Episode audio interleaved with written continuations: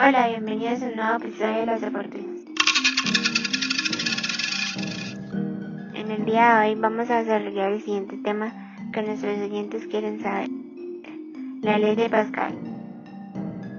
Para explicarles más a fondo el tema, vamos a contar con la ayuda de Lisa María Rojas, nieta de la chica, Laura Sofía Ardila, Valentina Torres, Ana Sofía Flores y mi persona, Juan Aranda.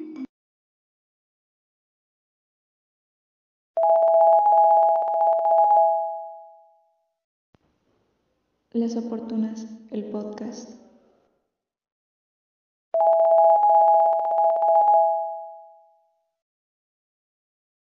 El principio de Pascal o la ley de Pascal es una ley enunciada por el físico y matemático francés Blaise Pascal, que se resume en la frase la presión ejercida en cualquier parte de un fluido incomprensible y en equilibrio.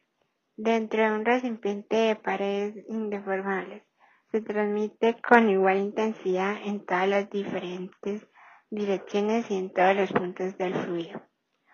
El principio de Pascal puede comprobarse utilizando una esfera hueca, perforada en diferentes lugares y provista en un émbolo.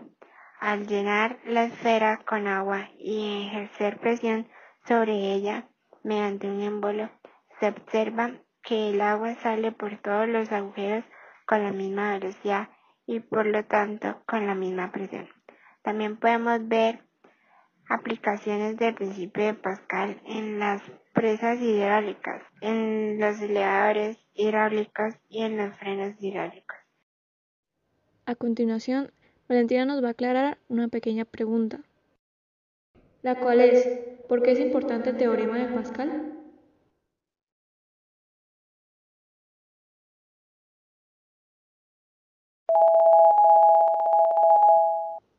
Las Oportunas, el podcast. La importancia de este principio radica en la relación que hay entre la presión y la profundidad de un fluido, o en la altura de columna de fluido a partir de un valor de referencia. Todo lo relativo a presión atmosférica, uso de barómetros, presión en las piscinas, en mares, lagos, cálculo de estructuras sumergidas, como diques submarinos e inclusive aviones se fundan en el principio de Pascal. También el principio de Pascal permite dar una explicación al principio de Arquímedes. El principio de Pascal es de gran importancia gracias a que el estudio de la hidrostática, que es la rama de la mecánica de fluidos, estudia los fluidos en reposo y la presión ejercida en los fluidos, o bien la presión ejercida por un fluido sobre un cuerpo sumergido.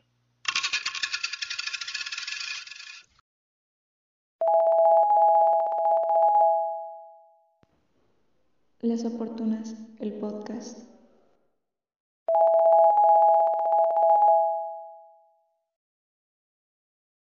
La naturaleza del teorema Pascal es proyectiva. En el plano proyectivo, dos rectas siempre se cortan. En el enunciado del teorema de Pascal, lo fundamental son las relaciones de incidencia, puntos que están en rectas, rectas que pasan por puntos, e incidencia de rectas. De esta manera, el teorema de Pascal en su forma general proyectiva se refiere a una cónica. En esta página vamos a explorar el teorema en un caso particular, cuando la cónica es una circunferencia, es decir, vamos a estudiar el teorema proyectivo en el plano euclidio que en principio nos puede resultar más familiar. Vamos ahora con el enunciado del teorema. Si se inscribe en una circunferencia un hexágono, los puntos de intersección de lados opuestos son colineales. La recta que determina esos puntos se llama recta de Pascal. Por otra parte, dos rectas se pueden considerar una cónica degenerada. Entonces, el teorema también es cierto. Esta propiedad era conocida en la antigüedad y se conoce como teorema de Pappus. En el plano proyectivo, cada teorema tiene su teorema dual. El dual del teorema de Pascal se conoce como teorema de Briançon. Así, el teorema de Pascal es muy bonito y uno de los objetivos de demostrarlo aquí es estimular el deseo de estudiar geometría proyectiva, que es una rama de la geometría muy relacionada con el arte y la perspectiva.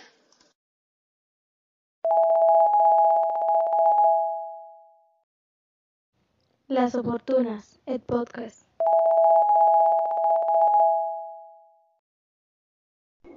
La vena científica llevó a Blaise Pascal a alcanzar la fama como matemático, pero ocultó durante mucho tiempo otras facetas de su pensamiento. Con tan solo 11 años dio con la proporción 32 del libro Elementos de Euclides, lo que nos da una buena muestra de sus capacidades especulativas. El pequeño, ciertamente, parecía tener un talento especial para los números. Además, vivía en un entorno totalmente favorable para desarrollarlo.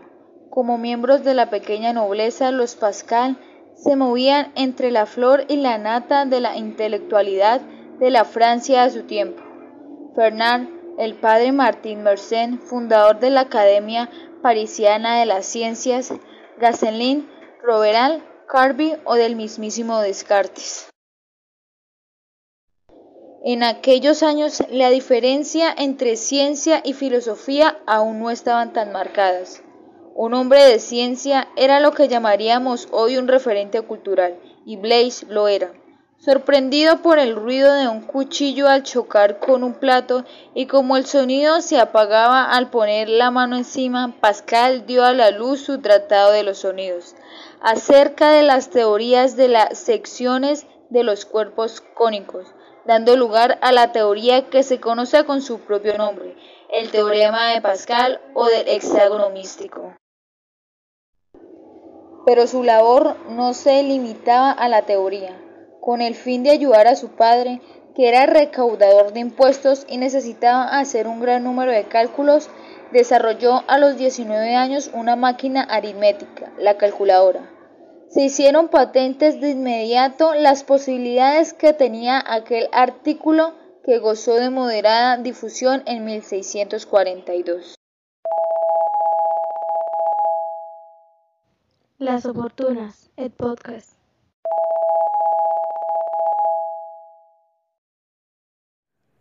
Hola, seguimos con el podcast Las Oportunas y el día de hoy vamos a tener una experta que nos va a contar más acerca de la vida de un gran polímata, matemático, físico, filósofo y escritor francés, es decir, Blaise Pascal.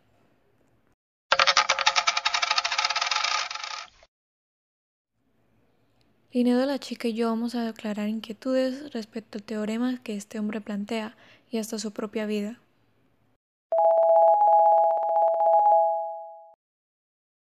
Buenos días, Linet, ¿cómo se encuentran?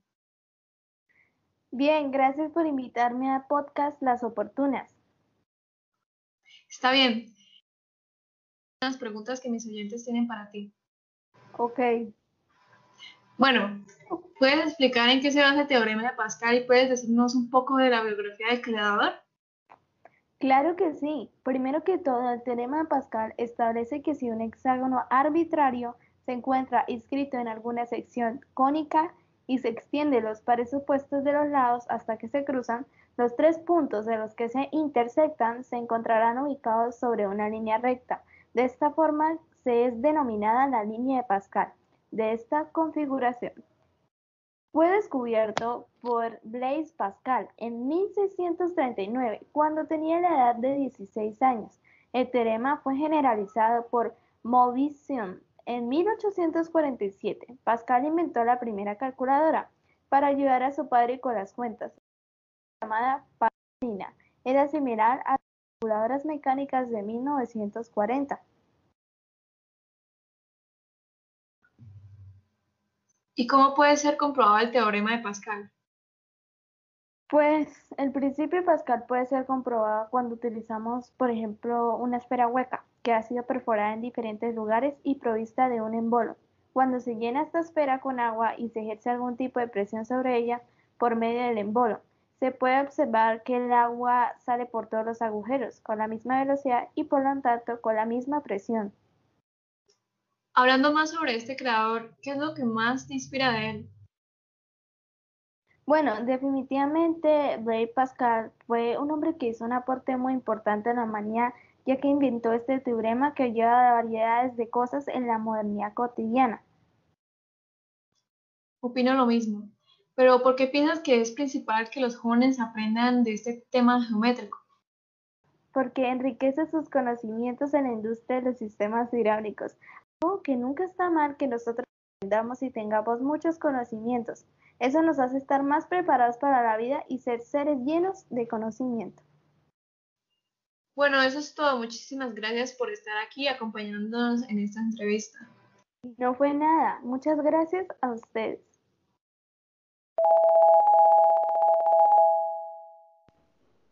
Las Oportunas, el podcast.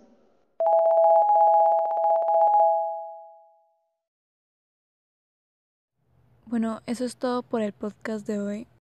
Gracias por ver Las Oportunas Podcast.